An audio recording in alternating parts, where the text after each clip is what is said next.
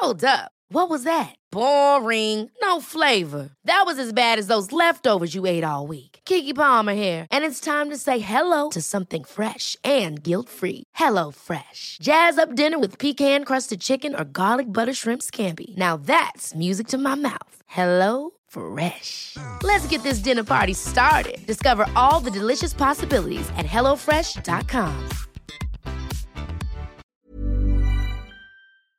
Se van acercando las vacaciones y si tienes un bebé en casa, seguro que te preocupa cómo organizar sus comidas durante los viajes, los días de playa o las salidas a la montaña. Una opción cómoda y muy socorrida son los potitos de Nutriben, porque saben cuánto te preocupa dar a tu bebé tarritos nutritivos y con todas las garantías. Los potitos se preparan aquí en España con los mejores ingredientes, como frutas, verduras, carnes o pescados, y solo emplean aceite de oliva virgen extra. Esos ingredientes tal cual se trituran, cocinan y se envasan al vacío para su correcta conservación. Y ya sabes que igual de importantes son los ingredientes que lleva un alimento como los que no lleva. Los potitos de Nutriben son tarritos que no contienen sal, azúcares añadidos, almidón, colorantes, conservantes, gluten o aceite de palma. Recuerda que los únicos potitos son de Nutriben. Gracias a Nutriben y a su marca Potitos por apoyar los buenos contenidos en este podcast.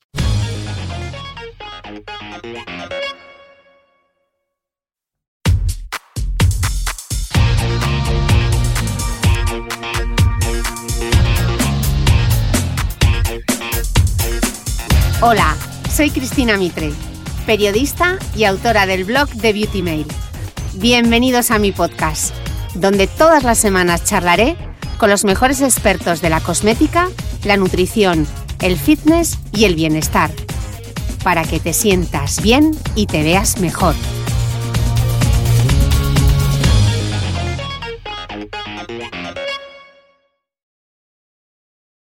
Bienvenidos todos a un nuevo episodio del podcast. ¡Ay, la Navidad! Ese esperado momento del año en el que me subo o mejor dicho, me subí al avión y colocaba sin ayuda mi maleta en el compartimento superior gracias al trabajo de fuerza. Mi invitada debe estar pensando de qué habla esta tía. Bueno, luego, luego se lo explico.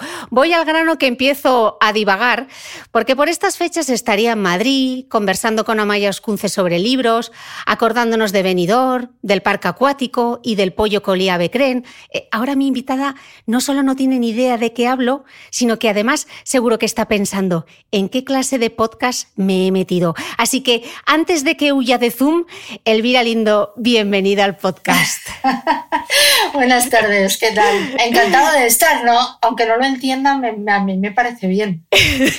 Elvira, no te vayas, déjame que te explique un poco. Mira, verás, es que yo tenía muchísimas ganas de que vinieses a mi podcast y poder charlar contigo, pero es que algo tan bueno y tan especial, pues yo no podía guardármelo para mí sola y tenía que compartirlo con alguien que también te admira mucho. Así que por primera vez en este podcast, la entrevista será un mano a mano entre Amaya Escunce, directora digital de él y recomendadora oficial de libros en este podcast, y servidora. Así que, Amaya, si te parece, luego le explicamos a Elvira lo del trabajo de fuerza y lo de venidor. Vale, a ver si tenemos una fan encubierta de venidor también por ahí, no lo sabíamos. Bueno, Elvira, la primera pregunta es casi la más difícil en estos tiempos de pandemia. ¿Cómo estás? Pues eh, sabes que es una pregunta que he decidido hacerme todos los días. Eh, y yo creo que es bueno hacérselo, ¿no? Porque eh, parece que tiene que pasar uno como de puntillas por esto, como tratando de no reflexionar o de no enterarse o de, ¿sabes? Como de, decir, habrá un momento en el que no estemos ya, que estaremos vacunados, que la vida volverá a ser como antes, pero durante todo este tiempo de confinamiento, eh, mi marido y yo nos preguntamos mucho el uno al otro, ¿cómo estás? ¿Cómo lo llevas? Era parecía un poco absurdo porque vivimos juntos, compartimos la vida juntos, pero no te creas que la pregunta nos ha ayudado muchísimo. O sea, el, el saber cómo estás, cómo lo estás llevando, qué te preocupa, ¿estás deprimido? ¿Estás triste? Eh, ¿Qué es, lo que, ¿Qué es lo que te preocupa? Lo de dentro de la casa, lo de fuera de la casa, todas, todas esas cosas, esas respuestas nos han hecho, hemos hablado muchísimo mm. y, y, seguimos hablando, o sea, es como si esto nos hubiera acelerado la comunicación y creo que nos ha servido casi tanto como ir a un psicólogo, ¿sabes? Que, que nos ha servido de verdad. Eh, y yo creo, que estoy, yo creo que estoy bien, ¿eh? Yo creo que estoy bien. Me encanta. Elvira, además de hacerte un curso de peluquería a golpe de tutorial, eh, ¿cómo, pasaste la pandemia? ¿Cómo, ¿Cómo, la viviste? Pues haciendo muchas cosas. Eh, haciendo muchas cosas. Yo creo que no me aceleraba. era como si mi casa se hubiera convertido en, a todos nos ha pasado eso, ¿no? Como en un resumen del mundo y, entonces hacía lo que hacía todo el mundo y alguna cosa más. Es decir, que no, no me considero tan especial. Yo, yo, yo también caí, yo también fui al corte inglés o a una tienda de aquí del barrio a guardar cola y a comprar levadura royal, a hacer bizcochos, a hacer panes. Eh, nuestro nivel culinario subió muchísimo, eh, cocinamos mucho, había veces, además, que los dos y estábamos aquí en la cocina preparando una cosa y otra y, yo decía, parece que estamos en un concurso o algo así. Hacíamos, yo, yo hacía, procuraba hacer gimnasia, procuraba hacer pilates o alguna clase de yoga, em, tener la casa bien, agradable y luego todas las cosas que, en fin, que se derivaban de mi oficio, porque mi libro salió. Eh, Eso te queríamos preguntar claro, justo unos días antes del confinamiento, con lo cual casi toda la promoción se hizo desde aquí.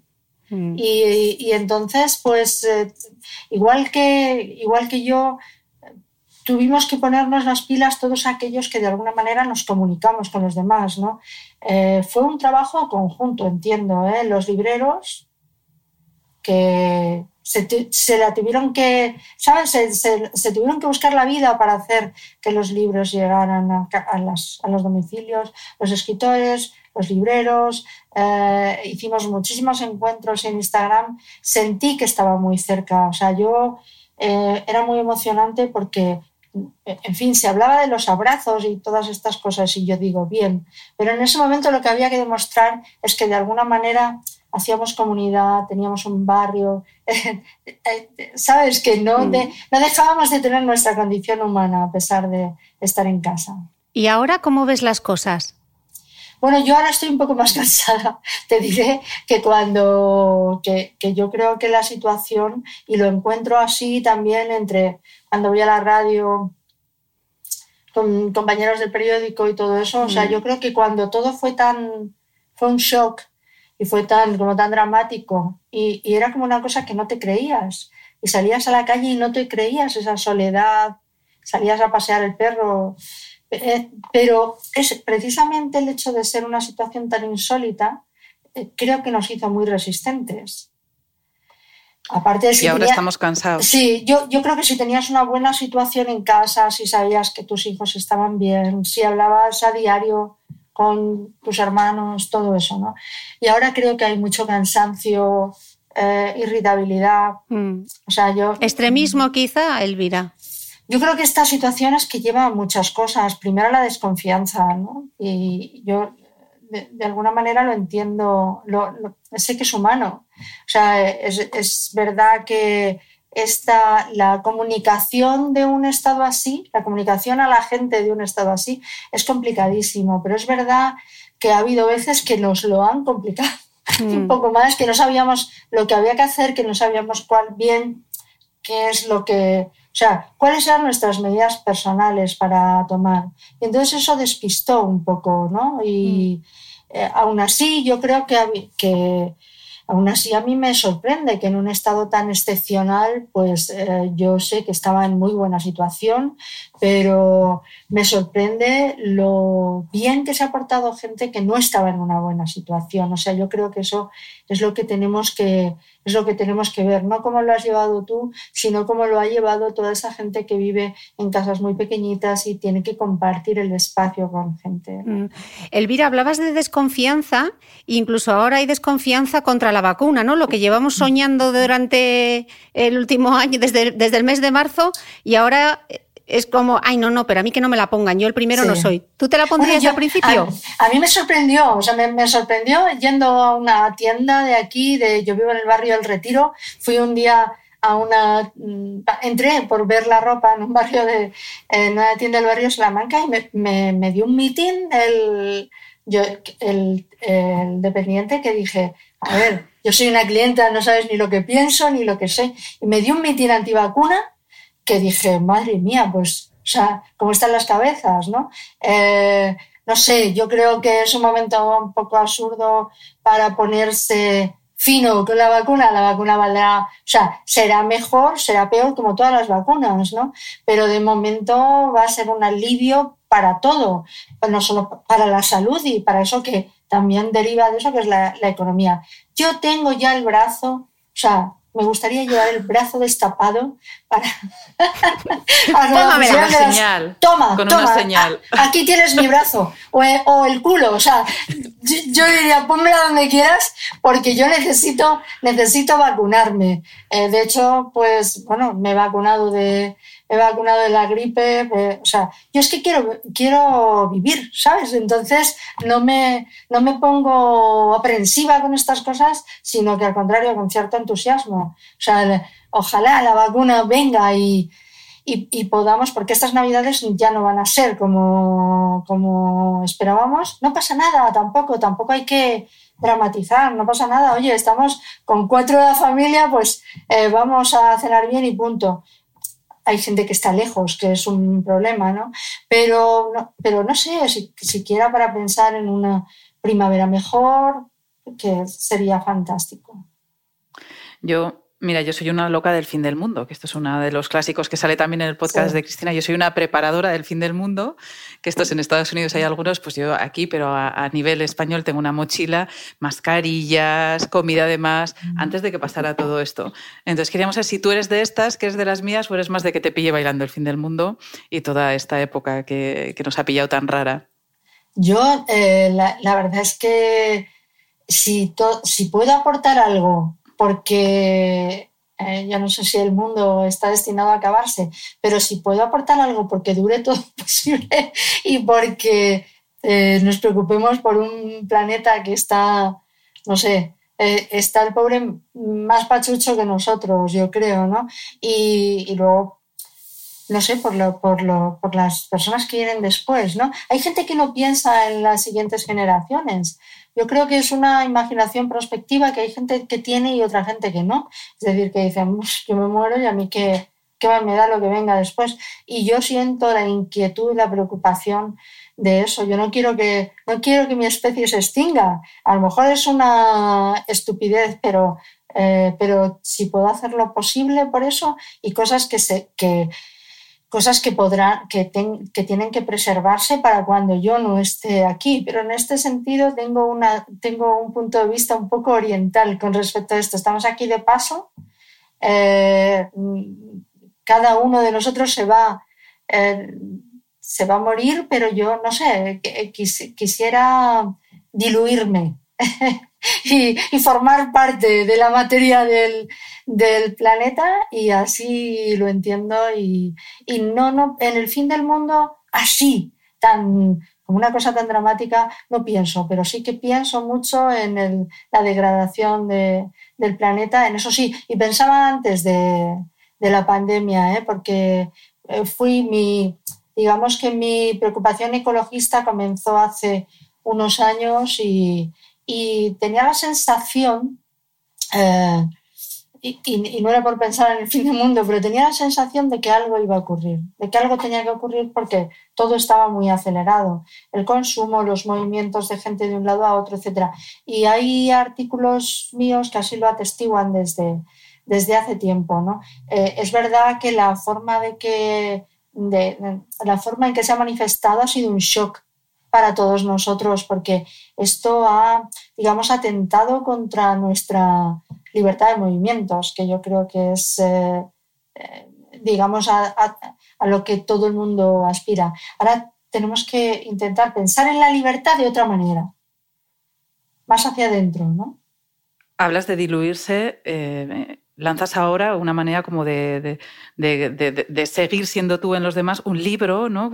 Para niños que se llama Literatura al compás. ¿Es un, ¿Es un libro para niños o no? Sí, un poco sí. Es, literatura al compás es eh, una, lo leí en la Feria Libro de Sevilla y es un texto, un pequeño texto que ahora van a regalar con el corazón abierto en Navidades, eh, como en un pack, ¿no? Es una especie de detalle, un pequeño detalle. Y es una teoría que no es enteramente mía, o sea, que, es una teoría que comparto con eh, Federico García Lorca, con Manuel de Falla, con, con personas que se preocuparon mucho por la educación en un momento como en los años 20-30, donde en España había mucho analfabetismo. Entonces eran las clases dirigentes, las élites, por así decirlo, empezaron a preocuparse sabían que sin educación el país estaba destinado a, ¿sabes?, a la pobreza. Entonces, pues precisamente fueron muy prolíficos en la creación de poesías para niños, de músicas, de la enseñanza a través de la música, etc. Entonces yo cuento cómo en una ocasión fui a, estaba en, pues yendo por colegios, en los tiempos en los que yo hacía promoción de Manolito, que no es el caso porque ahora se promociona solo. Entonces estaba en un colegio de Jerez, yo estaba muy, muy cansada porque eh, había estado en otros colegios y estaba, los niños chupan mucha energía, o sea, de, hablar a los niños estaba derrotada y admirando a los profesores, diciendo, madre mía, qué trabajo más duro. Y entonces, pues estaba allí en un colegio de un barrio humilde de Jerez. Y entonces yo me senté y dije, les dije a los niños, estoy tan cansada hoy que no sé ni lo que decir. A ver, hay alguien aquí que sepa cantar y bailar, pero fue así, o sea, de una manera espontánea. Entonces los niños empezaron a gritar, Jiménez, Jiménez, eran niños pues como de 10, 11 años, una cosa allí. Y ahí salió un pispajo, eh, ¿sabes? no sé si era gitanillo, pero tenía todo el, todo el aire, así un chaval morenillo, muy gracioso. Y entonces me dijo, ¿por qué palo quieres que cante? Y yo dije, vaya, pero esto es, esto es un lujo, ¿sabes? Y entonces yo digo, pues mira, canta unas alegrías de Cádiz. Y entonces el chaval empezó a cantar y todos los niños empezaron a dar palmas. Pero no te puedes imaginar la gracia, el talento, el cómo acompañaban a su compañero, cómo le aplaudieron después. Entonces yo pensaba, si todo este talento, o sea, yo pensaba, luego hay un abandono escolar en España tremendo, si supiéramos aprovechar todo este talento que se manifiesta desde la cuna en sitios que son muy musicales, muy de tradición popular, si supiéramos aprovechar esto para enseñar literatura, para, es decir, para mezclar otras disciplinas, sería fantástico. En vez de convertir en Marías cosas que son tan importantes como la música, el, hablar en voz alta, el, actuar, el hablar, el, expresarte, el pintar, si supiéramos unirlo todo eso y si supiéramos darle en la escuela la importancia que tiene para el futuro, creo que la enseñanza mejoraría. Por eso le llamaba literatura al compás. Claro, al final el talento solo necesita una oportunidad para brillar, ¿no? Claro, bueno, el, el talento hay una parte natural y otra parte que requiere de, una, de, unos buenos maestros, ¿no? Entonces, eh, hay muy buenos maestros en España, pero sí que creo que en, en un tiempo en el que estamos, en el que los niños tienen tantos estímulos, hay que centrar eso para que, ¿sabes? Sobre todo yo considero para, para las clases populares o más desfavorecidas, porque luego el que tiene dinero eh, va a llevar a su hijo a que aprenda inglés a no sé dónde, ya, o sea, va a procurarle a su hijo todo lo que tiene, pero el que no, al que no tiene tenemos que ayudarlo.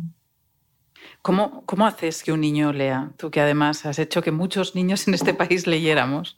Pues es milagroso. Eh, yo creo que el sentido del humor, el tomarse en serio, o sea, a mí me preguntan muchas veces que cómo hago para, es decir, si escribo para niños o escribo para adultos, que para mí, eh, en, cuestión de compromiso, el compromiso que yo pongo en las cosas, no hay ninguna diferencia. O sea, yo me tomo muy en serio lo que estoy haciendo. Y cuando he escrito cosas para niños, pues digo, esto, eh, ¿cuál es el, digamos, cuál es el fundamento de este personaje? La mezcla del humor y la melancolía, que es algo que está muy presente en los niños. O sea, los niños sabemos los que recordamos cómo éramos, que teníamos momentos de gran diversión y otros momentos en los que las cosas nos llegaban al alma, ¿no? Entonces, el, para mí, el, escribir en la voz de un niño es recordar esos momentos tan eh, apasionados que, que, tiene un niño. Y bueno, yo creo que tomándomelo en serio conseguí llegar al, al corazón de muchos de ellos. ¿Y a ti qué, qué te ha dado la lectura? Mm, en tu vida. De, ¿eh? de, pequeña, como una intimidad. O sea, yo, yo creo que la, la, la lectura tiene que. El entusiasmo por la lectura, eh, a lo mejor lo hemos centrado demasiado en ser más culto, ¿no? Y sin embargo, hay otras cosas que son importantísimas, que es que te dejan estar solo, te meten solo en un mundo. Y, y de niño, eh, lo, al menos cuando yo era pequeña, yo quería ser mayor como mis hermanos. O sea, yo no quería que me tratasen como más pequeña y vivir en una eterna, en una, y luego llegar a ser adolescente y ser adolescente raspando los 40. O sea, yo, yo, yo que aspiraba a ser tomada en serio, ¿no? Entonces, eh, la, la, lectura me permitía ser individuo, o sea, de ser, eh, tener mi intimidad soberana en la cual no entraba nadie, ¿no? Entonces esos momentos en los que tú entrabas en un mundo donde los demás estaban fuera, eh, para mí era independencia, soberanía, independencia, algo eh, importantísimo. Luego, para mí fue muy importante tener un carné de biblioteca. Tú sabes que los niños queríamos tener carnés. O sea, lo primero que un carné con tu foto. Yo creo que en lo virtual hay cosas a, las que no llega y tendríamos que hablarles a los niños de lo material. Tener un carné con tu foto que ponga tu nombre, eso te da como una importancia. Y yo, mi primer carné en mi vida fue de la biblioteca pública de mi barrio.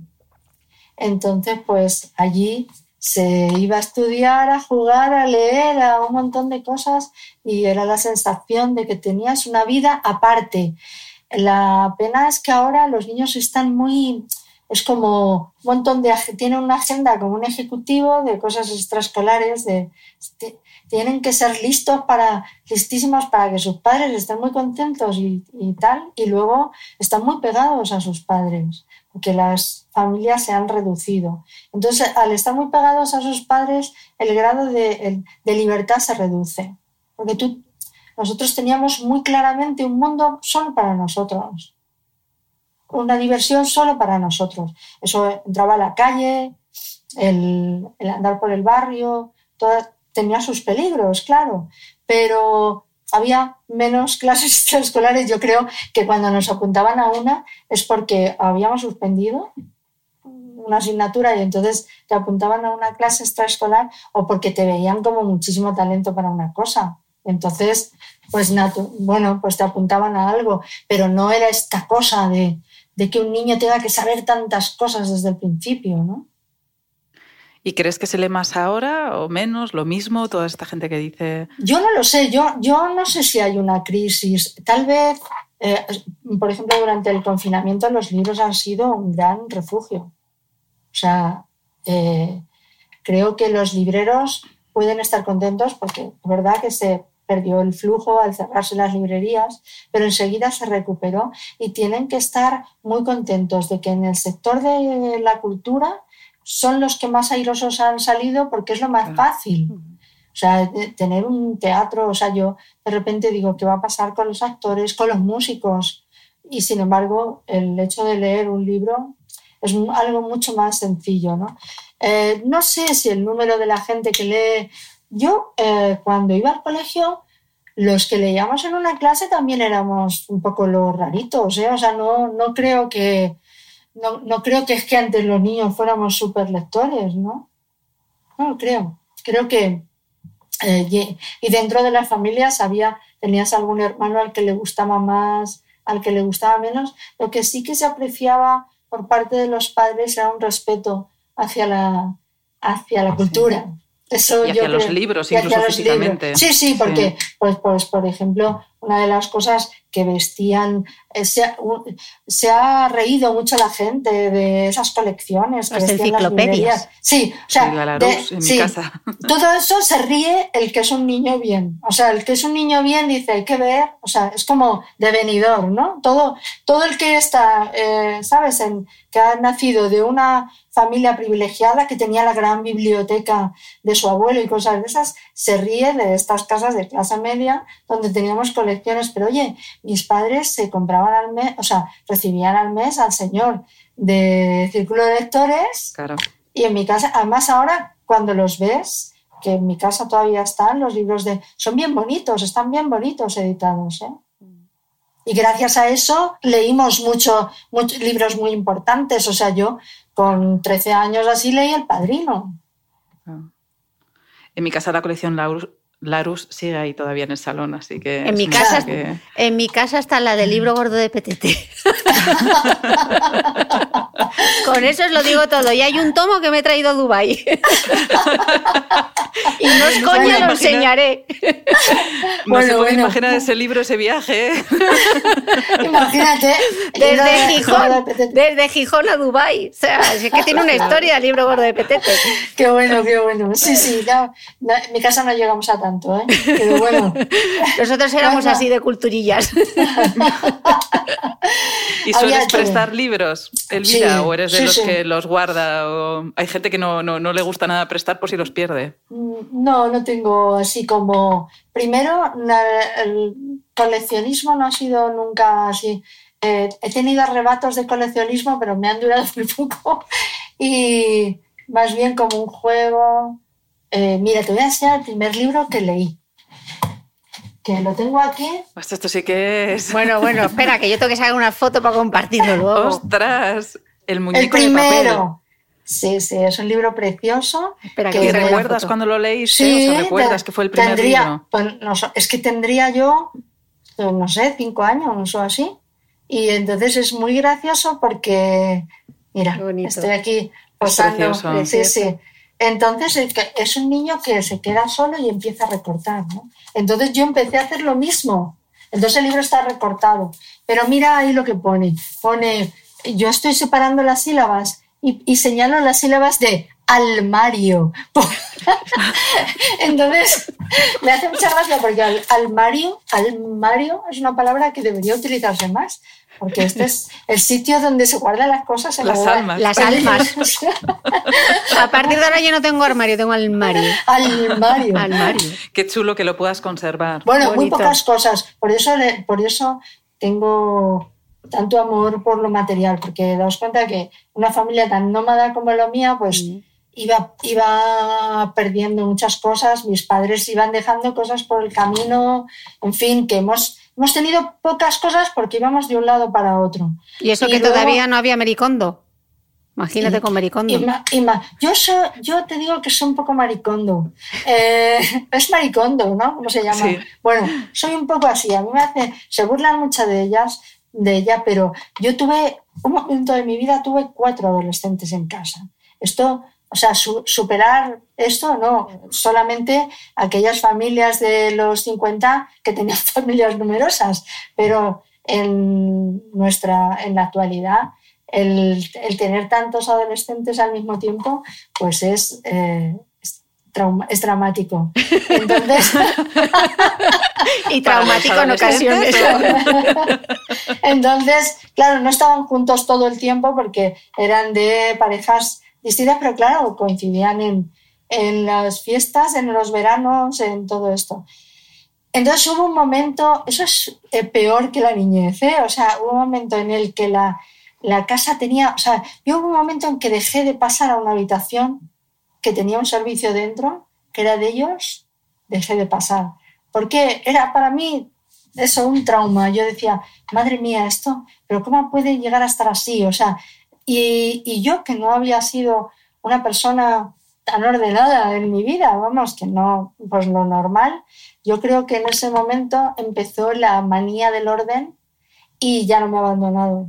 No me, no, no me puedo quitar de... Entonces, hace poco leí de, esas, de esos reportajes que hacen en los periódicos, que yo creo que es un poco para llenar, porque psicológicos y tal, que es eh, cómo son las mesas de las personas más inteligentes, cómo son las mesas de que no se basan, yo, siempre hablan de una universidad de Kentucky, Missouri, de Delaware, ¿sabes? Y dices, a mí me gustaría un día ir a corroborar que ese departamento existe. Y entonces, en esa universidad, que no sé cuál era, decían que las mesas de las personas inteligentes estaban desordenadas y las de las personas más simples estaban muy ordenadas. Y yo, claro, dije, pues yo estoy entre las más simples, porque a mí me gusta tener, me gusta tener eh, todo como bonito, ordenado, tengo cajitas, meto cosas. Y claro, yo le diría al científico eso, eh, mira, yo he perdido muchas cosas en mi vida, he tenido más traslados de los que seguramente tú has tenido en tu vida. He dejado atrás muchas cosas que ahora querría tener, fotografías, pequeños objetos y todo esto. ¿Cómo no quieres que lo cuide ahora en cajitas? O sea, ahora me aferro a esas cosas, ¿sabes? Porque, ¿Por qué? Porque las he perdido casi todas. Y, dentro de esas cosas, eh, de esos libros que incluso conservas, eh, ¿los subrayas o también los defiendes físicamente de, la agresión? Los, de ahora, ¿eh? no los del pasado. No, no suelo subrayar. Eh, pero sí hago así con la página y lo doblo y todo eso. Sí, sí, no. Y no, no soy, no tengo así eh, mitomanías ni de coleccionistas ni de colecciones así. No, y presto los libros y los pierdo y no me los devuelven y, y si no los recupero pues me, me, lo compro otra vez. Además es que, claro, eh, al, al ser dos escritores en casa nos mandan muchísimos libros. O sea, hay veces que lo que tengo es un agobio de mm, que mi casa no es la Biblioteca Nacional, no puedo guardar tantísimas cosas, ¿no? Entonces, pues tengo que dar, tengo que dar, tengo que regalar a personas que crean que, les va a gustar un libro, ordenar continuamente, porque si no, no sabes ni, ni, lo que tienes, ¿no?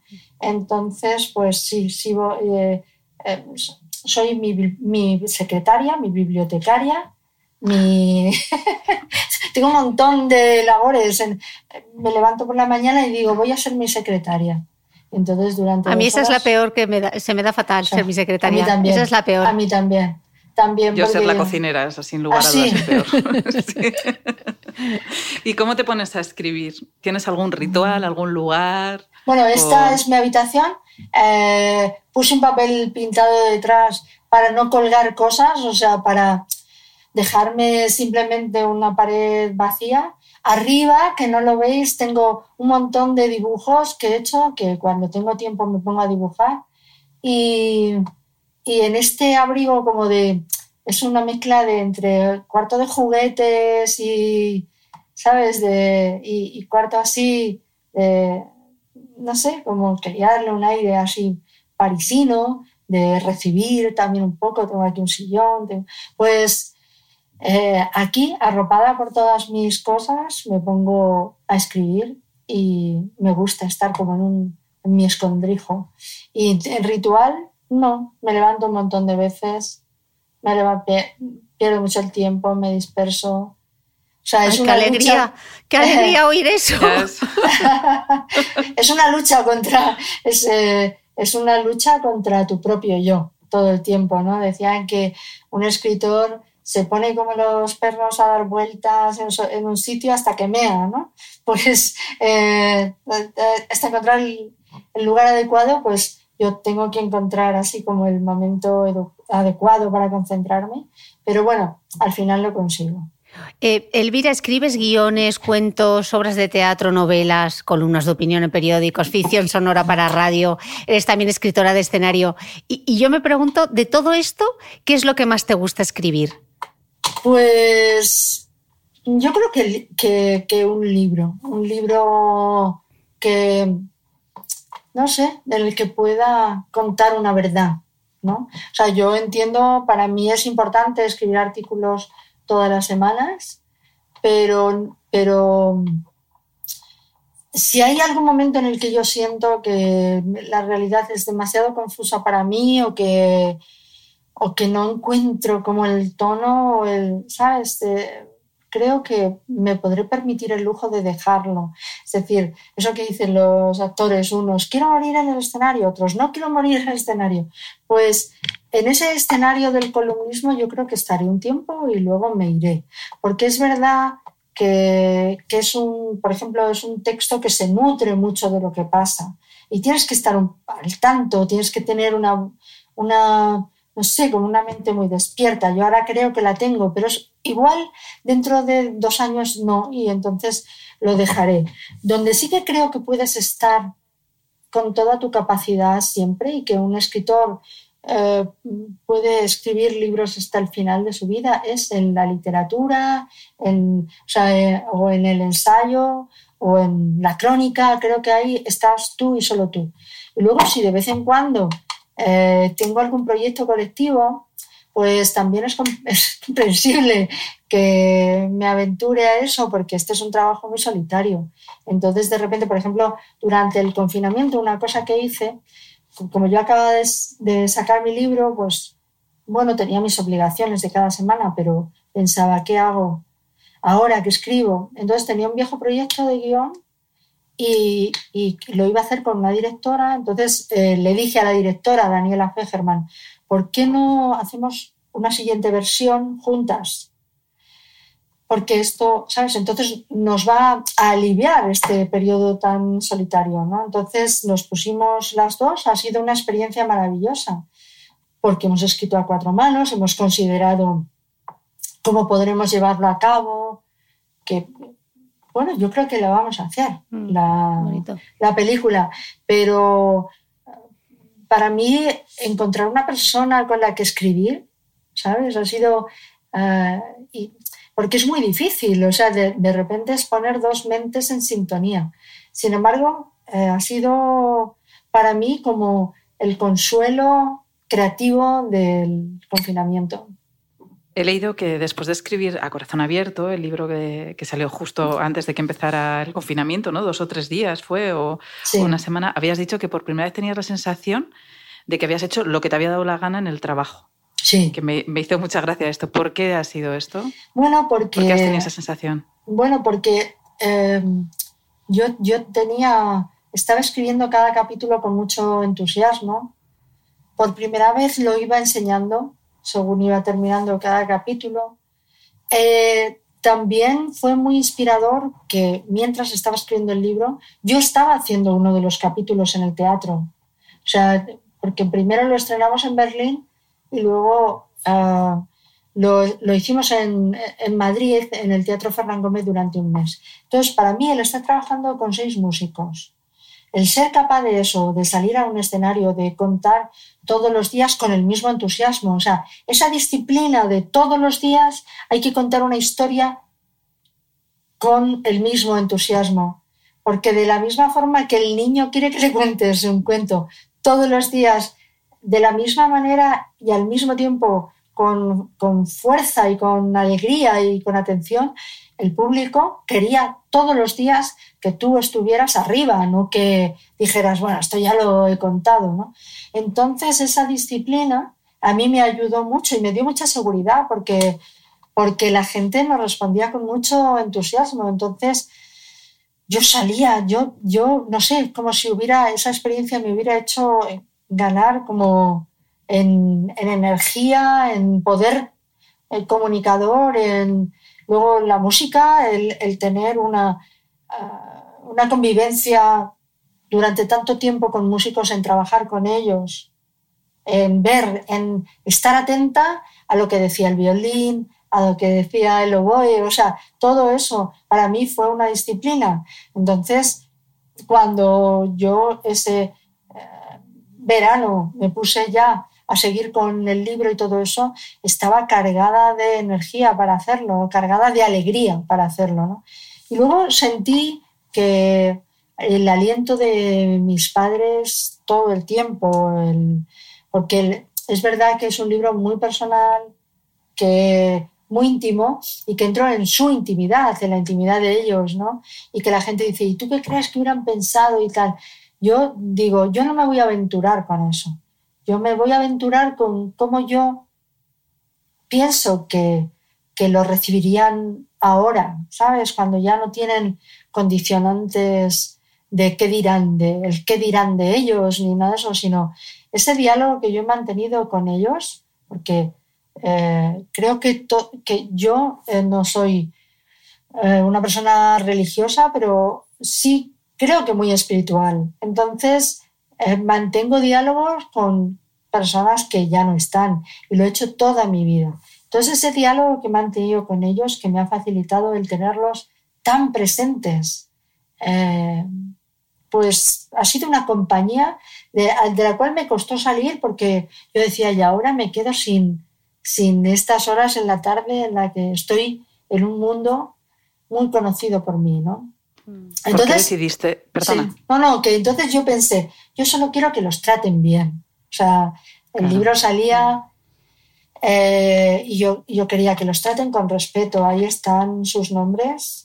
Eh, que quiero que los traten con cariño y que, que, entiendan que yo los he tratado con muchísimo respeto a pesar de contar cosas muy íntimas, ¿no? Entonces, cuando vi la reacción, dije, ya está, o sea, la misión, eh, yo estoy tranquila, ellos están siendo tratados con muchísimo cariño, las excentricidades de mi padre están siendo tratadas con, o sea, la gente lo quiere, igual que le pasaba en vida. En una persona tan excéntrica conseguía que le perdonáramos siempre sus excentricidades. Está provocando una especie de calor eh, y luego de identificación. La gente pensaba, pues se, parece a mi familia o se parece o mi familia vive algo así.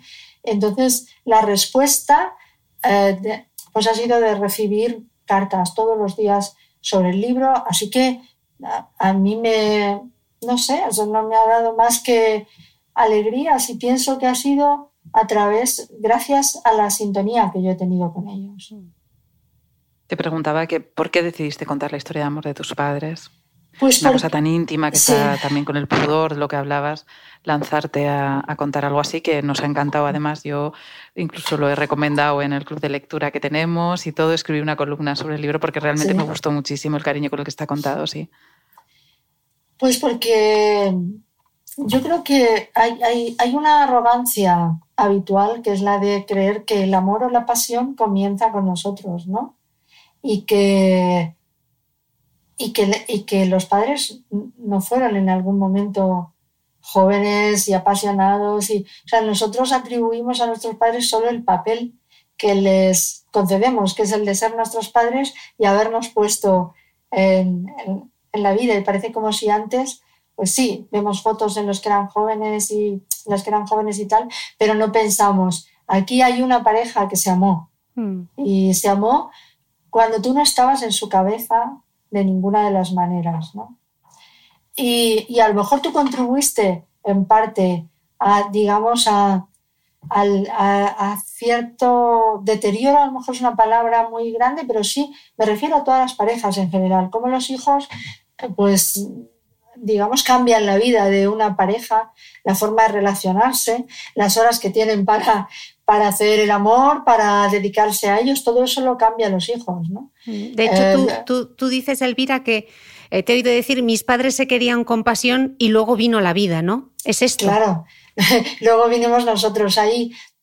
Siempre yo comparé, que hice como una secuencia de fotos, de cartas y todo esto, y claro, la comparación estaba clara.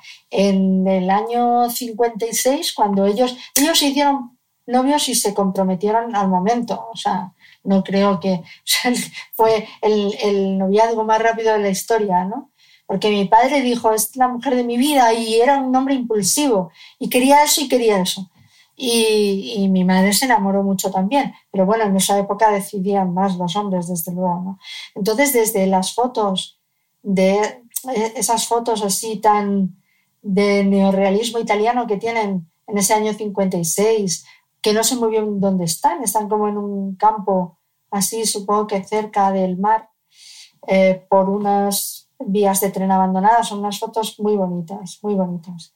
Y ellos están muy guapos y muy sonrientes y se cogen de las manos y se nota que se quieren y se desean y todo eso. De esa foto de, del 56 al 62 en el que donde eh, vivíamos en Cádiz, yo nací en Cádiz y, se, para la foto del libro de familia, que se hacía como inmediatamente, se, tuvieron, se subieron arriba a la azotea con ese sol hiriente de, del sur, ¿no?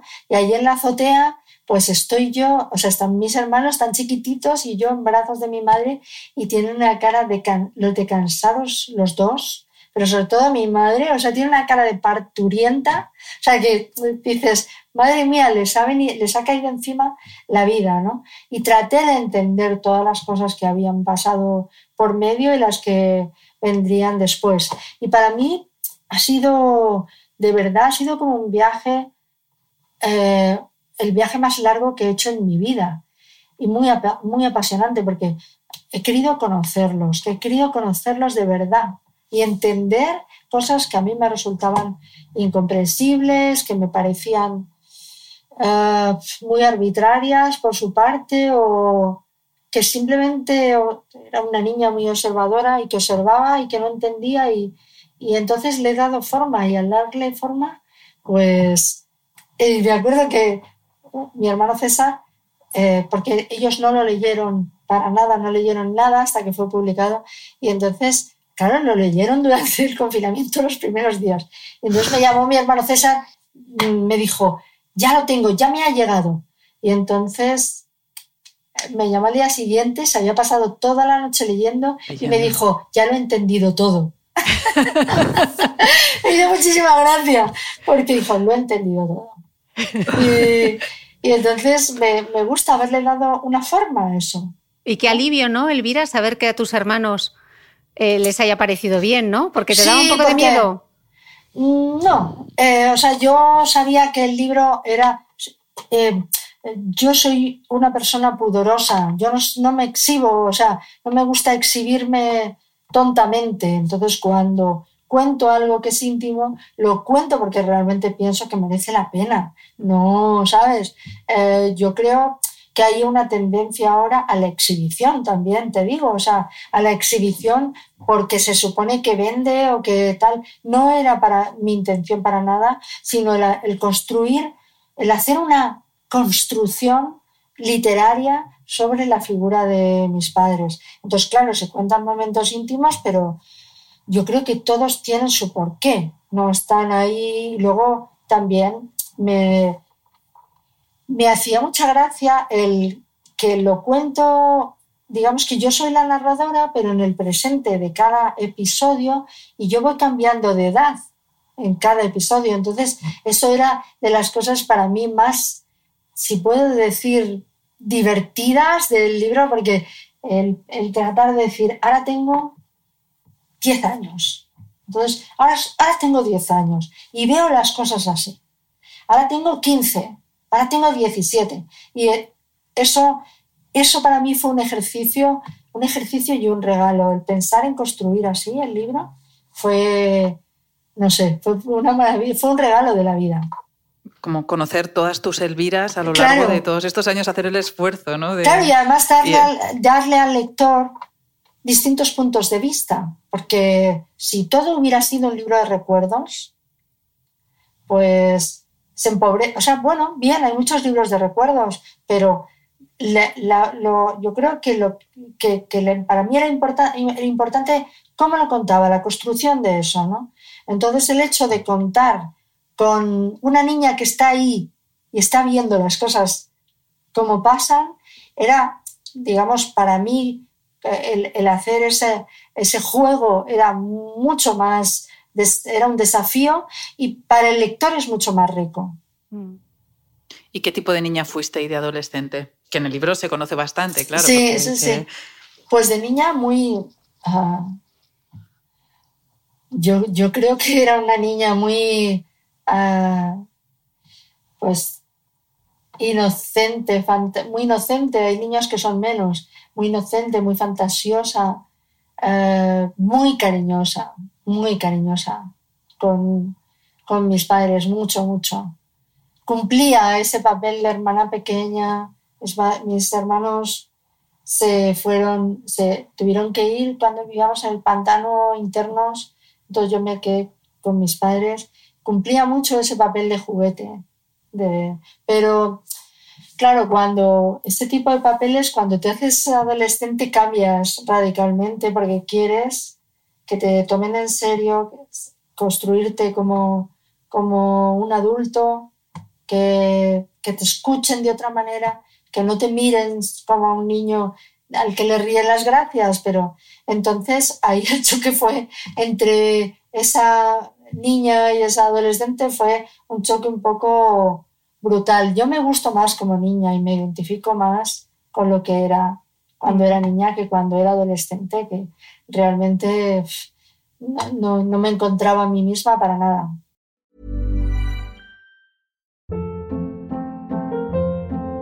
Hold up. What was that? Boring. No flavor. That was as bad as those leftovers you ate all week. Kiki Palmer here, and it's time to say hello to something fresh and guilt-free. Hello Fresh. Jazz up dinner with pecan-crusted chicken or garlic butter shrimp scampi. Now that's music to my mouth. Hello Fresh. Let's get this dinner party started. Discover all the delicious possibilities at hellofresh.com. Hey, it's Ryan Reynolds, and I'm here with Keith, co star of my upcoming film, If, only in theaters, May 17th. Do you want to tell people the big news? All right, I'll do it. Sign up now and you'll get unlimited for $15 a month and six months of Paramount Plus Essential Plan on us. Mintmobile.com slash switch. Upfront payment of $45 equivalent to $15 per month. Unlimited over 40 gigabytes per month. Face lower speeds. Videos at 480p. Active Mint customers by 531.24 get six months of Paramount Plus Essential Plan. Auto renews after six months. Offer ends May 31st, 2024. Separate Paramount Plus registration required. Terms and conditions apply if rated PG. ¿Sabías que los bebés son capaces de autorregularse y comer lo que necesitan? Hasta el primer año, la leche ha de ser su alimento principal, bien sea lactancia materna o artificial, y poco a poco podrán ir probando diferentes texturas y alimentos. Ahora, con buena temperatura, a todos nos gusta salir más de casa, y en verano pasamos mucho tiempo fuera, en la playa, la montaña o recorriendo el mundo. Si tienes un bebé que ya ha empezado con la alimentación complementaria, para esos momentos puedes contar con los diferentes tarritos que ofrece Potitos. Hay recetas para bebés desde 4 y 6 meses y solo llevan ingredientes como frutas, verduras, carnes o pescados que se trituran y se envasan tal cual. Los potitos de Nutriben son tarritos seguros, fáciles de conservar y transportar, ya que no necesitan refrigeración, tan solo mantenerse en un lugar fresco. Se calientan en microondas o al baño María, sin conservantes ni azúcares añadidos. Gracias a Nutriben y a su marca Potitos por ser nuestro mecenas del mes.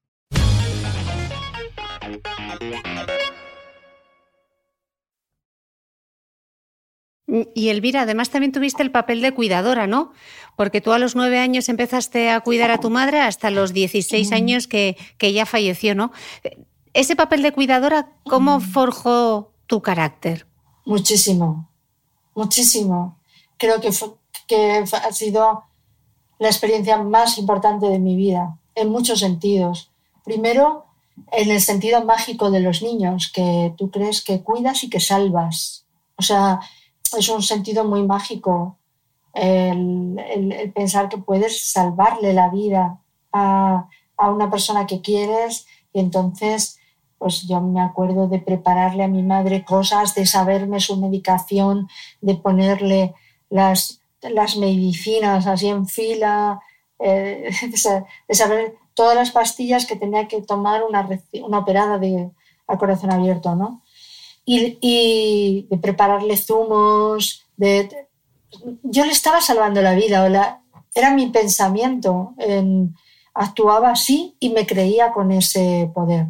Y luego también el, el convencimiento de que no se puede dejar tanta responsabilidad sobre los hombros de los niños. O sea, luego yo ya me he dado cuenta, porque cuando eh, creces y eres adolescente, tú necesitas una vida fuera de tu casa. Si esa carga está, en mi casa recaía sobre todo sobre mi hermana y sobre mí, ¿no? sobre las niñas. Entonces, es una carga demasiado grande que yo creo que entonces se les tocaba a las, a las mujeres, aunque fueran niñas, siempre. Y yo creo que una niña no puede tener tanto, porque para una niña es mucha responsabilidad de verdad, de cómo lo está sintiendo, más de, cómo, más de lo que está haciendo, de cómo lo está sintiendo. Entonces, eh, ese pensamiento mágico me ha acompañado muchas veces en la vida como una especie de, de, que la vida de los demás dependiera de mí. Y eh, me acuerdo, y esto no, creo que no lo he contado, que eh, estábamos en San Sebastián, en el Festival de San Sebastián hace años, eh, y comimos con Eduardo Aroteclen, el columnista, el viejo columnista del país. ¿no? Y entonces Aroteclen era una persona, a mí me tenía, sentía mucho afecto por mí, pero era una persona muy amarga, como decía cada cosa que te dejaba, decías, madre mía, no quiero llegar a esa edad con esa amargura. Y entonces eh, él decía que a él le daba, le importaba, le daba igual morirse que no. O sea, que, la que tampoco me lo creía. Pero bueno, él estaba diciendo eso en una comida y tal, y yo le dije, pues Eduardo, yo no quiero morirme. Y me dice, porque tienes éxito. Y yo digo, no, es un poco pobre que pienses eso por mí, de mí. Es un poco pobre que, que pienses que yo quiero seguir viviendo porque, en fin, he hecho una persona conocida o lo que sea, es, es pobre, es, eh, en fin, no diría cosas muy buenas sobre mí. Digo, yo quiero seguir viviendo porque me hace, porque hago mucha falta. Y me acuerdo de esa frase y luego yo lo pensé, ¿sabes? Y me parecía una frase, y, claro, yo me, yo me había educado en esa creencia, o sea, me había educado así. Yo en el mundo hago mucha falta. Claro, eso puede, se puede pensar que es, eh, podría interpretarse como vanidad y que va, que va, es un convencimiento de, que de ti depende mucha gente, la salud, la alegría de la gente que te rodea, todas esas cosas, ¿no? Entonces eso hace que no muestres tu debilidad. Tú estás para cuidar y no para ser cuidado. Y eso tiene su peligro también. Que no, no es exactamente no ficción, pero es un poco no ficción y también lo hiciste un poco con lo que queda por vivir, lo que me queda por vivir, que también es otra de, las novelas que es porque te gusta este tipo de género, o sea, es porque te metes más, porque a mí también es otro de los libros tuyos que más me ha tocado y me, me resulta curioso porque a mí la no ficción sí que cada vez es como que estoy entrando más. Y alguna vez hemos tenido algún podcast con Cristina de todos libros de no ficción. Pues mira, eh, lo que me queda por vivir está basada muy muy, eh, seguía muy de cerca mi vida de, madre joven, profesional en la radio con un niño. Pero yo inventé muchas cosas y dije siempre es una novela y hay que leerlo. O sea, eh, quien lo contaba se parecía mucho a mí. Pero yo mezclé cosas, eh, cambié personajes y todo esto. Pero es un libro que me, yo creo que hay personas que no entendieron por qué eh, es como si hubiera contado intimidades ajenas.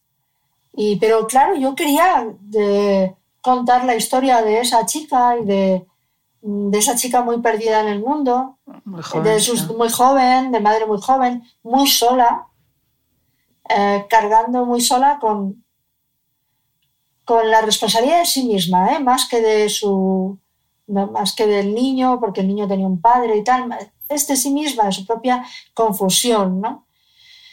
Y bueno, yo, yo creo que fue un libro además que se publicó como antes de tiempo, porque ahora hay muchos libros que mm. hablan de la maternidad, incluso hay momentos en los que dices ya basta, o sea, porque además a veces desde un punto de vista muy ideológico. Yo quería hacer un libro de literatura, de verdad. O sea, no quería ni entrar a juzgar cómo se es o no se es madre. No, no quería entrar a teorizar sobre la maternidad, sino entrar en una vida.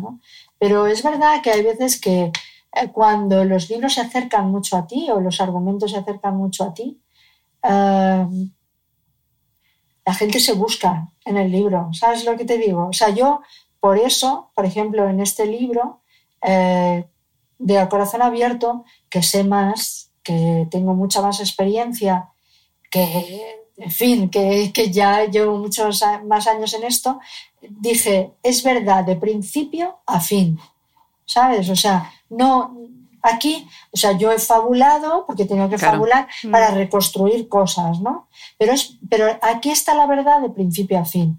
Y las personas a las que yo haya podido contar cosas que pertenecen a su vida, las he cambiado de nombre, pero las personas de mi familia, que son las importantes del libro, están ahí con su nombre y sus apellidos. Hay otras, ¿sabes? Que está, hay amigas del colegio, todo esto, que yo, bueno, pues nombro y están en relación conmigo, pero yo las he cambiado de nombre y yo creo que tengo libertad para decir que tengo una amiga, tenía una amiga en el colegio con la que hacía esto y lo otro, ¿no? Pero en lo que me queda por vivir era mucho más confuso. Entonces, pues yo creo que hubo personas que, o sea, que no lo vieron. Yo creo que yo estaba hablando de una experiencia tan pasada en el tiempo para mí. O sea, yo no sé cuánto, hace 10 años que escribí esa novela. Pues estaba hablando de una chica de veintitantos años. Mm. O sea, ¿qué estar ya? O sea, ya da igual, todo eso, todos hemos cambiado, desde yo la primera, que probablemente soy una persona más articulada, más, menos confusa, eh, más responsable de todos mis actos, hasta las personas que en el libro me acompañan. Mm. Todos, eh, pero éramos jóvenes. Si estás pensando, aun con el envoltorio que tiene de novela, si estás pensando en que que vas a ofender a alguien porque, mira, el chico no se portó bien contigo, o la, ¿sabes? Dices, es ridículo, porque las historias de amor son además así, son, eh, son sublimes y de pronto se pudren.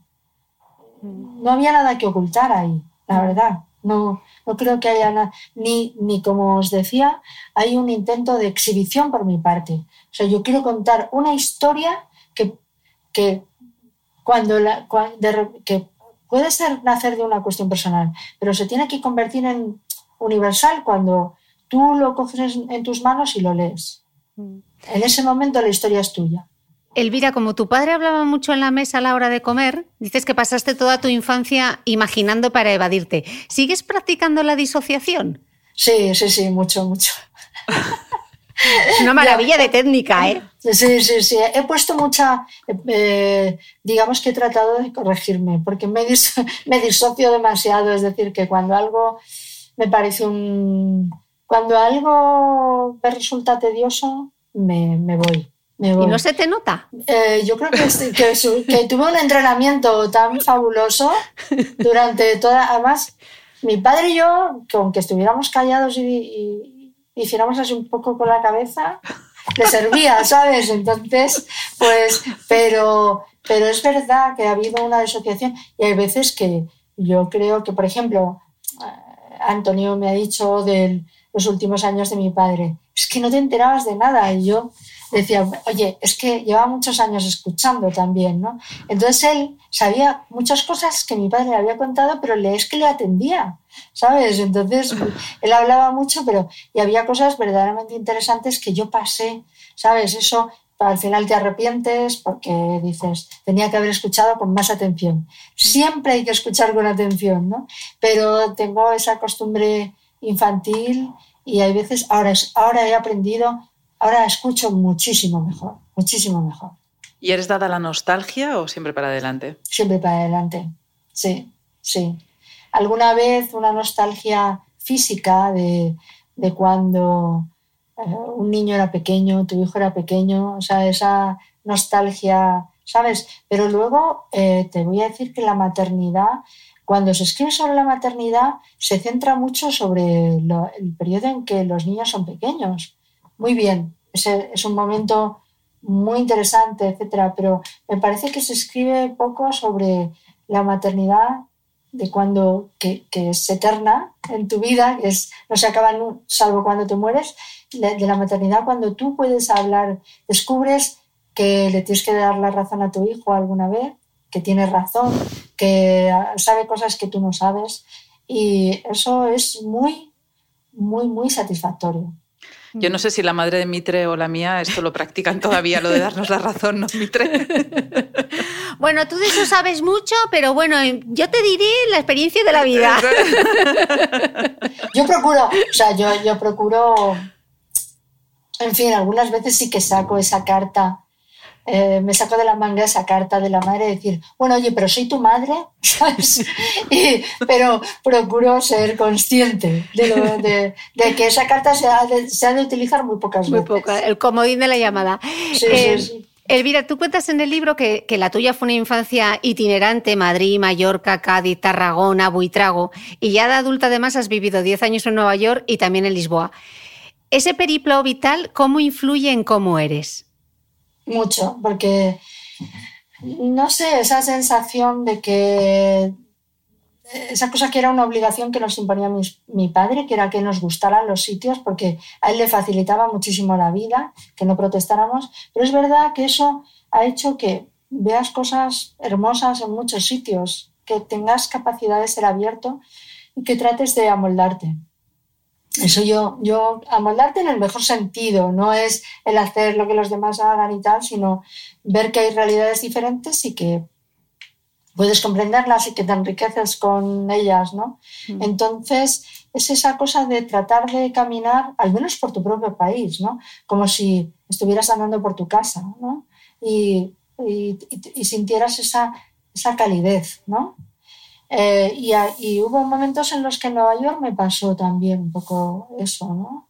Eh, yo sé que hay partes del mundo que son mucho más ásperas y, más y muy difíciles para vivir, pero al menos en los lugares como cuando lo sabéis vosotras, que hay lugares muchísimo en los que es mucho más difícil sentirte como en casa, pero al menos los que sí tenemos aquí cerca y que, que coges un tren y te bajas en una ciudad como Sevilla y puedes seguir andando de la estación a la ciudad. Creo que esas cosas hay que valorarlas muchísimo en un mundo que en general es bastante desapacible. Una cosa, al ir a citar tu libro, me di cuenta que había algunas cosas políticamente incorrectas. O sea, que ahora eh, cada vez es más difícil y mucho más, yo creo que incluso los de antes. ¿Cómo llevas esta parte? ¿Te autocensura? ¿Te da lo mismo? ¿O realmente ya estamos corrigiendo incluso a la hora de eso, de ponernos a escribir, incluso desde el humor, ¿no? que en tu caso aún es mayor eso? Yo no, no, no me censuré nada en este último libro. Y además tuve mucho respeto a mis padres, a, a las palabras que ellos utilizaban y a las que no. No traté de, de utilizar términos que ahora usamos con, ¿sabes? Que, que, digamos que usamos con naturalidad porque hemos corregido de manera natural nuestro lenguaje para no... Ah, para, para, tener en cuenta que hay mucha, que el mundo es diverso, que no solamente estamos ahí una serie de españoles, que, eh, de, aquellos españoles que no habían visto, por ejemplo, un negro en su vida, que eh, vivimos en otro mundo ya y en un país donde ha llegado muchísima inmigración, donde las mujeres queremos ser iguales que los hombres, etc. Pero es, yo siempre pienso que el respeto eh, si tú hablas con respeto, no te tienen por qué estar andar buscando las vueltas, ¿sabes? O sea, que, que hay que hablar con naturalidad. Y eso, igual que hay que tratar de no ofender, hay que tratar de hablar con naturalidad. Y entonces yo, mis padres, tenía que retratarlos tal cual eran en, en el tiempo en el que les tocó vivir. No existía la corrección política, entonces no iba a echar mano de ella para nada, ni para su propio, ni para su comportamiento, ni para lo que pensara mi padre, que era el papel de un hombre, y el de mi madre, que era un papel de una mujer. No, eso son cosas que yo tengo que dejarlos a ellos, tengo que respetar la forma en la que ellos actuaron, por supuesto. Si no, no hubiera sido. O sea, yo no quería hacerles desleal. Eso para mí era la forma de ser leal, era respetarlos. Y luego, ahora, pues yo la verdad es que hablo con, eh, creo que, que hay de todo, creo que hay gente que se la coge con papel de fumar, con, eh, no sé, como, ¿sabes? Como si tuvieras que asumir todo el tiempo un tipo de lenguaje que no es natural, que es más bien eh, académico o casi ministerial para ¿sabes? Para no ofender, pero eh, yo quiero expresar las cosas con mi voz. no con una voz impostada, ¿no? O sea, eh, para mí la palabra heteropatriarcado es algo que ha llegado, digamos, cuando yo ya tenía una gran parte de mi vocabulario feminista hecho. Y entonces, pues probablemente se lo eh, entiendo perfectamente lo que es y lo he expresado con mis propias palabras. Y siempre he pensado eso, yo me dedico a, crear, a escribir y a crear lenguaje, con lo cual tengo la facultad de contar las cosas y quiero hacerlo en mis propios términos, no que se me impongan esos términos. Y así voy a seguir siendo. Y creo que si tú dices las cosas con esta naturalidad, pues mira, si no, no, si, si no te entienden, pues que no te lean. Eh, Elvira, estabas hablando un poco de ese juzgar el pasado desde el presente y ese ser tan políticamente correcto. En tu libro también hay mucha compasión, ¿no? Sí, por supuesto. Por supuesto. Yo, la tradición de los autores que, a mí me han enseñado es muy chejoviana, o sea, es de mirar a las personas y, y sin juzgarlas. Y bueno, eh, no, todos somos iguales. No, no quiere decir disculpar a todo el mundo, porque yo no disculpo al cruel, no lo disculpo. Pero sí que es verdad que mirar las interacciones humanas están eh, llenas de complicación, ¿sabes? No es, uno puede decir, mm, no hay que ser, te pueden dar un curso sobre dejar de ser celoso o, tratar de mejorarlo en una terapia, ¿no? Pero hay un nivel de celos que todos sentimos. O sea, no es un sentimiento que, que tú puedas controlar, hasta hay un, un nivel de celos, de envidia, de una serie de cosas que forman parte del ser humano. Cuando se cuando de, de pronto se convierten en sentimientos que mandan sobre ti y que hacen, te hacen hacer daño a los demás, que son patológicos y que, y que digamos, te convierten en una persona temible para otra, pues por supuesto, o sea, eso es, eh, digamos, punible y, y, señalable, ¿no? Pero en las relaciones, en las relaciones sentimentales, las relaciones con los hijos, o sea, estamos muy lejos de la perfección, muy lejos. O sea, y no, no creo que, o sea, no creo que, los, que para los sentimientos exista una plantilla, porque, ¿sabes? Porque, mm, porque, porque en nuestras relaciones somos todo menos indiferentes. Y cuando empezamos a sentir indiferencias, porque eso no nos interesa a una persona, ¿no? Entonces se cruzan muchos sentimientos y todas las personas los hemos sentido eh, y los podemos comprender. Y no, existe esa forma de querer bien. En el querer bien entra querer mal también. Yo así lo, así lo veo y veo que, claro, la teoría, la teoría de cómo tenemos que ser se enfrenta muchas veces a cómo somos en realidad. Hablábamos Cristina y yo hace poco que todo el mundo cree que tiene dos cosas, que es buen gusto y sentido del humor que esto está claro que no, no, pasa siempre. ¿Crees que el humor se puede educar? Hay gente que realmente no lo tiene y no hay nada que hacer o realmente el humor es una cosa que se construye también, tener sentido del humor? Bueno, yo creo que, es, que las lecturas humorísticas son muy importantes de niños. ¿eh? O sea, yo creo que, que los niños que han aprendido a leer con Manolito ha sido casi toda una escuela de humor, ¿no? Luego, es verdad, el ambiente que te rodea y luego que hay, hay cosas que interfieren mucho en el humor. Un egocentrismo exagerado, la vanidad. O sea, si tú no, si tú no sabes controlar eso, pues es probable que no te veas a ti mismo con humor, con lo cual no sirves para, no sirves para eso, ¿no?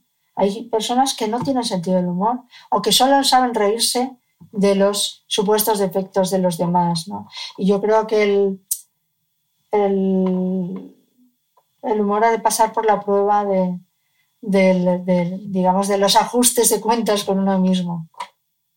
Manolito tendría hoy 34 años, ¿no? Bueno, sí, no sé. Más o menos. Pero por fortuna yo decido la edad que tiene.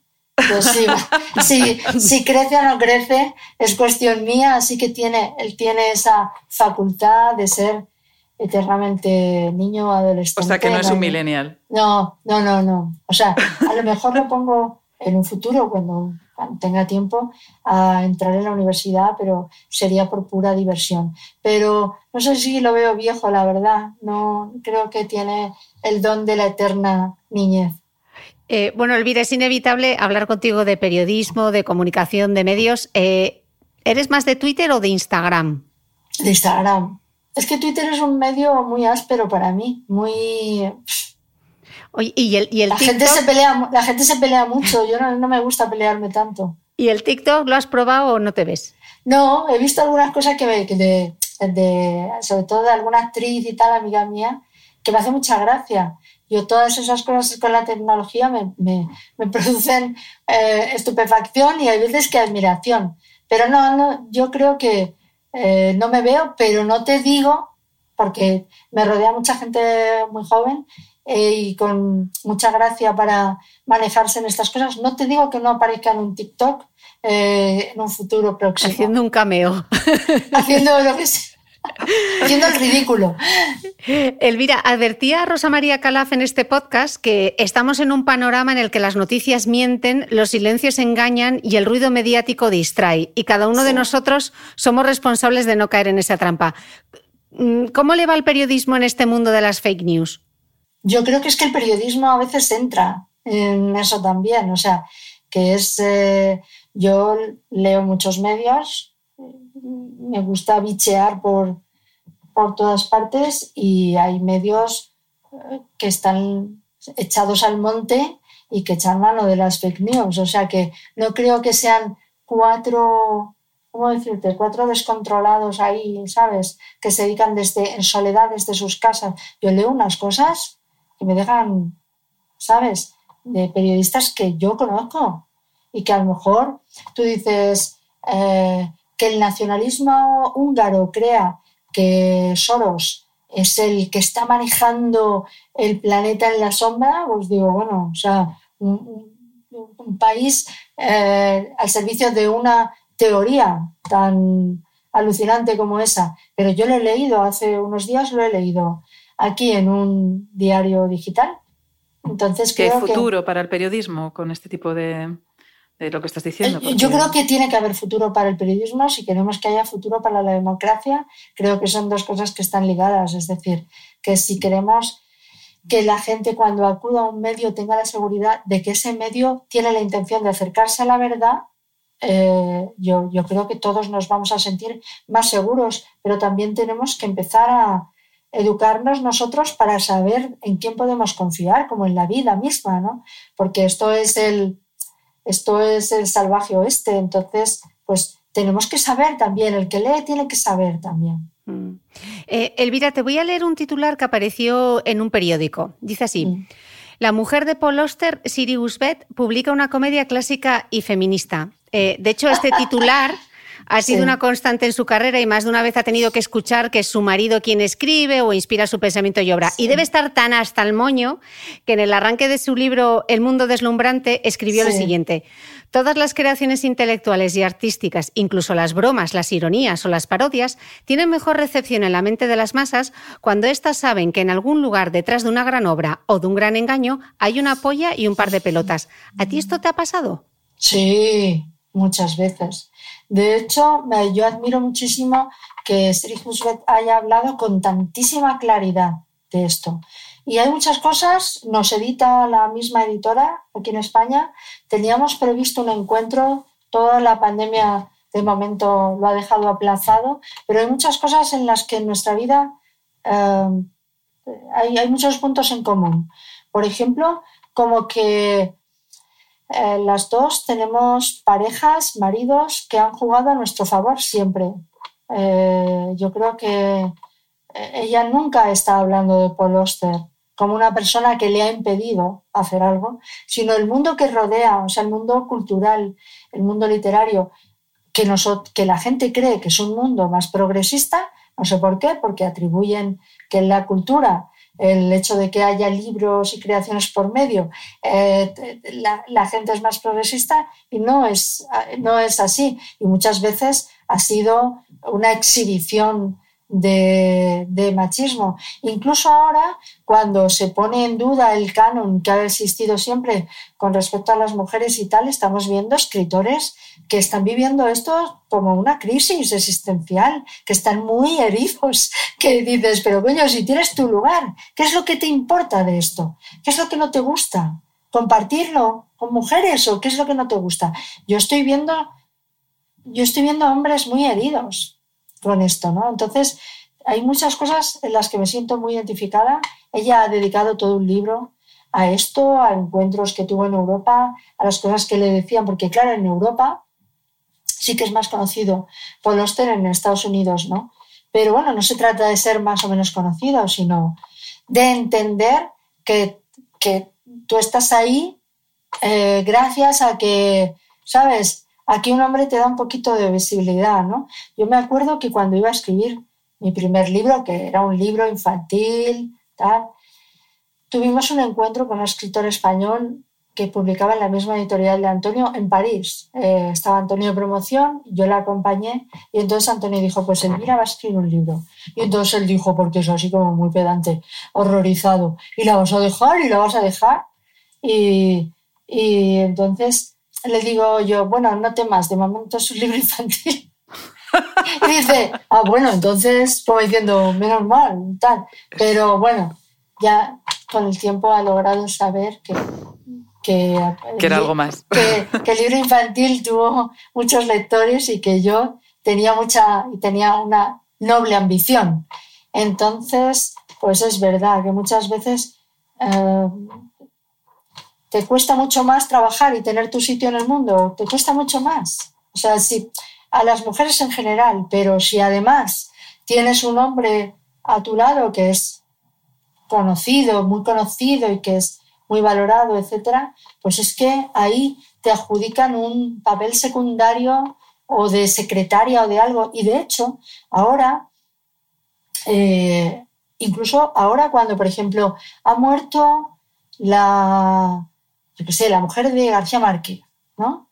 Las descripciones que hacen de ella desde periódicos, o sea, el mío también, o sea, las descripciones que hacen de ella era como, o sea, ella estuvo siempre al servicio de la literatura de su marido, estuvo ahí, ¿sabes?, para tal, atendía a la gente que iba a su casa, respondía a los periodistas. Le digo, bueno, muy bien, o sea, lo que estáis haciendo es la descripción de lo que creéis que tiene que ser la mujer de un genio, ¿no? Y en el fondo, os encanta eso. No hay, no hay sitio, hay genios y no hay sitio para... para mm, primero, yo no, no creo en lo de los genios, de verdad que no, no creo en esa consideración.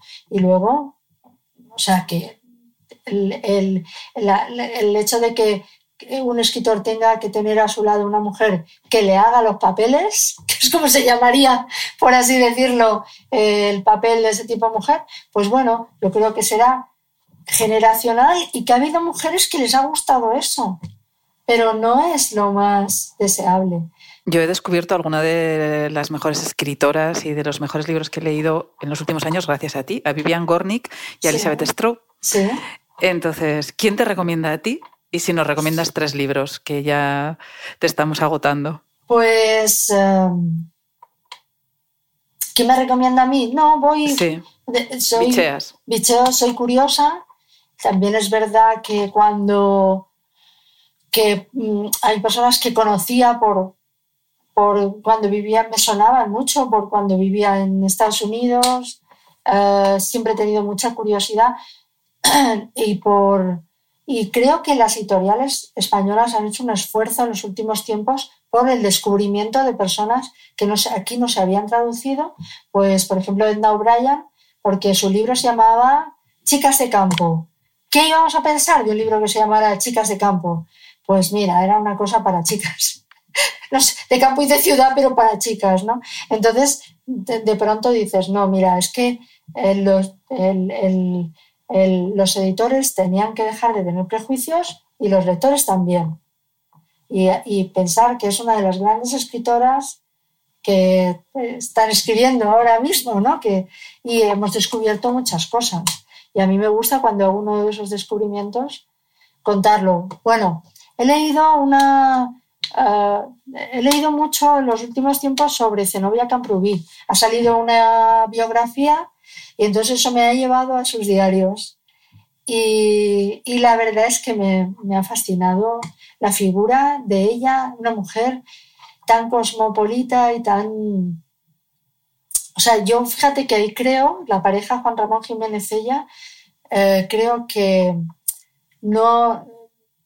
Era, era una pareja que se entendía, o sea, que ella decidió apoyar la literatura de su marido, pero hizo muchísimas cosas más. O sea que era una mujer activísima, que dio clases, que estaba interesadísima en la artesanía en española, que además tuvo su vida neoyorquina, que es fascinante. Y sus diarios son muy, muy expresivos, muy naturales, muy bonitos y tal. Y luego os voy a recomendar un libro para el futuro, porque seguro que los lo vais a leer y os va a fascinar porque estoy haciendo el prólogo. Era un libro que estaba descatalogado eh, y me parecía increíble que estuviera descatalogado, que es un libro de Josefina Carabias, la periodista, sobre Manuel Azaña, de sus encuentros con Manuel Azaña. Y eh, se llama eh, Los que lo llamábamos Don Manuel. Es fresquísimo, lo va a editar Seis Barral he estado ahí con mi empeño de que se reedite este libro, es maravilloso y, y tiene que ser una maestra del periodismo que esté que esté siendo leída constantemente. O sea, no, eh, a mí me encanta Chávez Nogales, pero la figura de Josefina Carabias como cronista de la República es increíble y luego fue corresponsal en Washington ya en los años 50 y tal. El, y estoy escribiendo, el prólogo se editará yo creo en enero y yo creo que os va a gustar muchísimo. Eso es un libro para el futuro.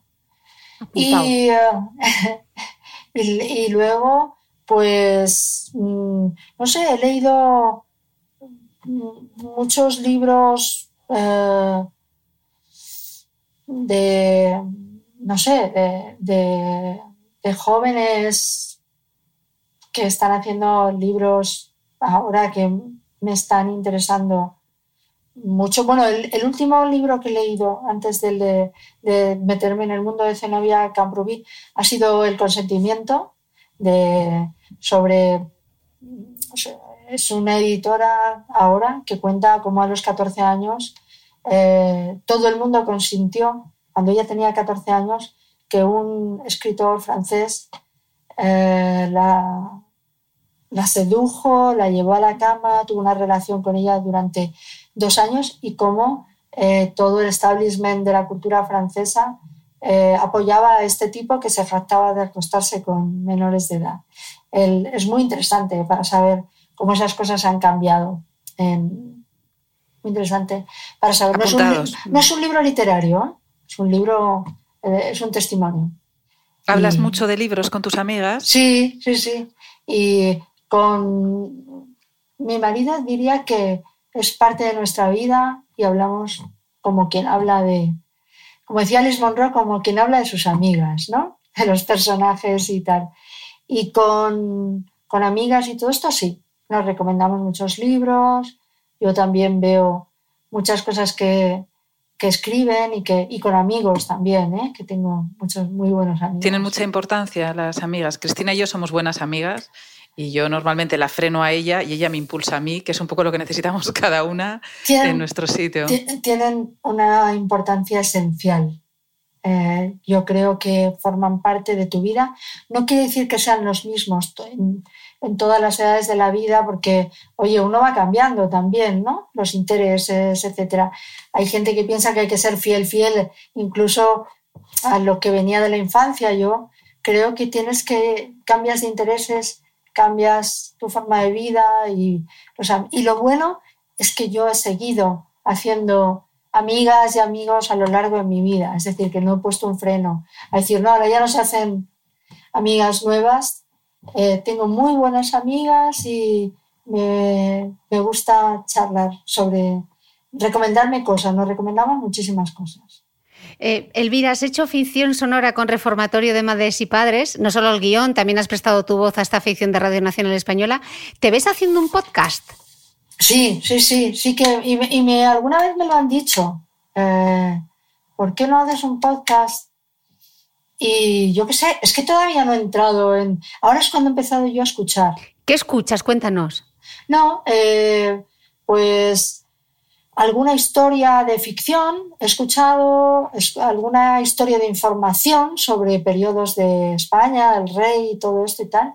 Alguno tuyo, Cristina, o sea, que ahora es cuando voy entrando en ese mundo. Ya te pasaré algunas recomendaciones de cosas que se están haciendo en España eh, buenísimas. ¿Sabes qué me sirve para pasear? Porque llegó un momento que me parecía, o sea, yo soy muy obsesiva con la música y me ponía una lista de canciones y ya las tengo gastadas porque las he escuchado mil veces y tal. Y dije, tengo que dejar la música para escuchar a escuchar otras cosas, ¿no? Y paseando me hace muchísima compañía. Pues te pasaré mi lista de grandes hits. Eh, Elvira, como ahora no voy a poder subirme a ese avión, me gustaría despedir este podcast eh, haciendo las tres un viaje imaginario a Lisboa, esa ciudad que nos gusta tanto y que yo por lo menos echo mucho de menos, sobre todo su luz. Y, creo que la descripción más exacta y más bonita de esa luz lisboeta la escribió Antonio, Antonio Muñoz Molina, tu marido, en el, en el invierno en Lisboa. Y dice así, había imaginado una ciudad tan brumosa como San Sebastián o París. Lo sorprendió la transparencia del aire, la exactitud del rosa y del ocre en las fachadas de las casas, el unánime color rojizo de los tejados, la estática luz durada que perduraba en las colinas de la ciudad con un esplendor como de lluvia reciente. Desde la ventana de su habitación, en un hotel de pasillos sombríos, donde todo el mundo hablaba en voz baja, veía una plaza de balcones iguales y el perfil de la estatua de un rey a caballo que enfáticamente señalaba hacia el sur. Comprobó que si le hablaban rápido el portugués era tan indescifrable como el sueco. También que a los demás le resultaba muy fácil entenderlo a él. Le dijeron que el lugar a donde quería ir estaba muy cerca de Lisboa. Esta descripción de la luz de Lisboa es la descripción eh. más bonita que he escuchado nunca. Sí, es preciosa, pero es que el castellano de, de Antonio es una cosa prodigiosa. Yo creo que es como el, no sé, como un instrumento de jazz o algo así. La próxima vez tenemos que pedir una descripción de venidor. ¿Una? Descripción de venidor. Para cerrar. Pues, Yo te pues digo que abuela me creen. Pues. Es que soy eh, una gran defensora. Bueno, eh, yo, yo es que veraneé como. Como, como todos. Y entonces tengo muy buenos recuerdos de, para mí, eh, cuando voy con Antonio a la, costa, siempre digo, mira, esa, como esa casa de apartamentos era la casa de apartamentos que solían alquilar mis padres en verano, pero hay un tipo de casa de apartamentos que se te queda como fijada de la época, ¿no? Y que para, desde luego para nosotros, para los niños era la felicidad absoluta. Y por supuesto, Benidorm entra dentro de esa felicidad, aparte de que sea, se ha visto con el tiempo que era eh, Maya. Sí, sí, sí. Más. Eh, se ha visto con el tiempo que era mucho más sostenible que otros sitios, que otros sitios de la costa, ¿no? Entonces, por favor, eh, un respeto. Sí, completamente. Elvira, qué lujo, qué regalo, de verdad. O sea, no sé, estoy tan emocionada que podría llorar ahora mismo de lo bien que me lo he pasado. Ha sido como tomarse un café contigo virtual y a mí me quedan ganas de segunda, tercera, cuarta y quinta parte contigo. Qué gran Hombre, Por supuesto, por supuesto. Y además, es que cuando leías eso de Antonio de Lisboa, eh, claro, Antonio había ido solamente una vez a Lisboa. Yo no lo conocía entonces. Y él fue, estaba escribiendo un libro que se llamaba El invierno a Lisboa y nunca había estado.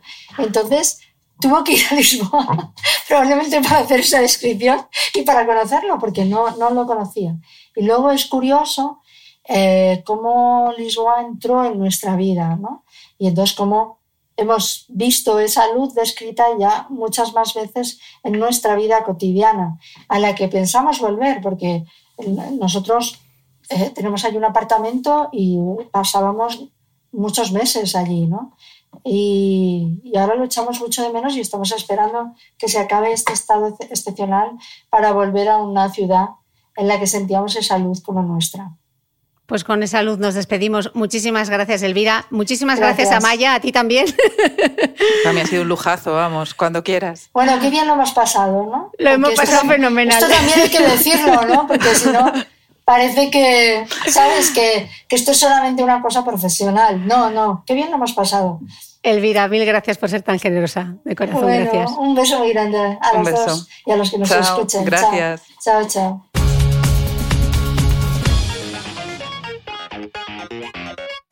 No olvides que todas las notas de este capítulo están en mi blog de beautymail.es. Además, si no quieres perderte ninguna entrevista, suscríbete al podcast de Cristina Mitre en tu reproductor de podcast habitual. Y un último favor, si me escuchas en Apple Podcast, regálame unas estrellas y déjame una reseña, porque así ayudas a que este podcast siga creciendo. Muchas gracias y nos escuchamos de nuevo el próximo domingo.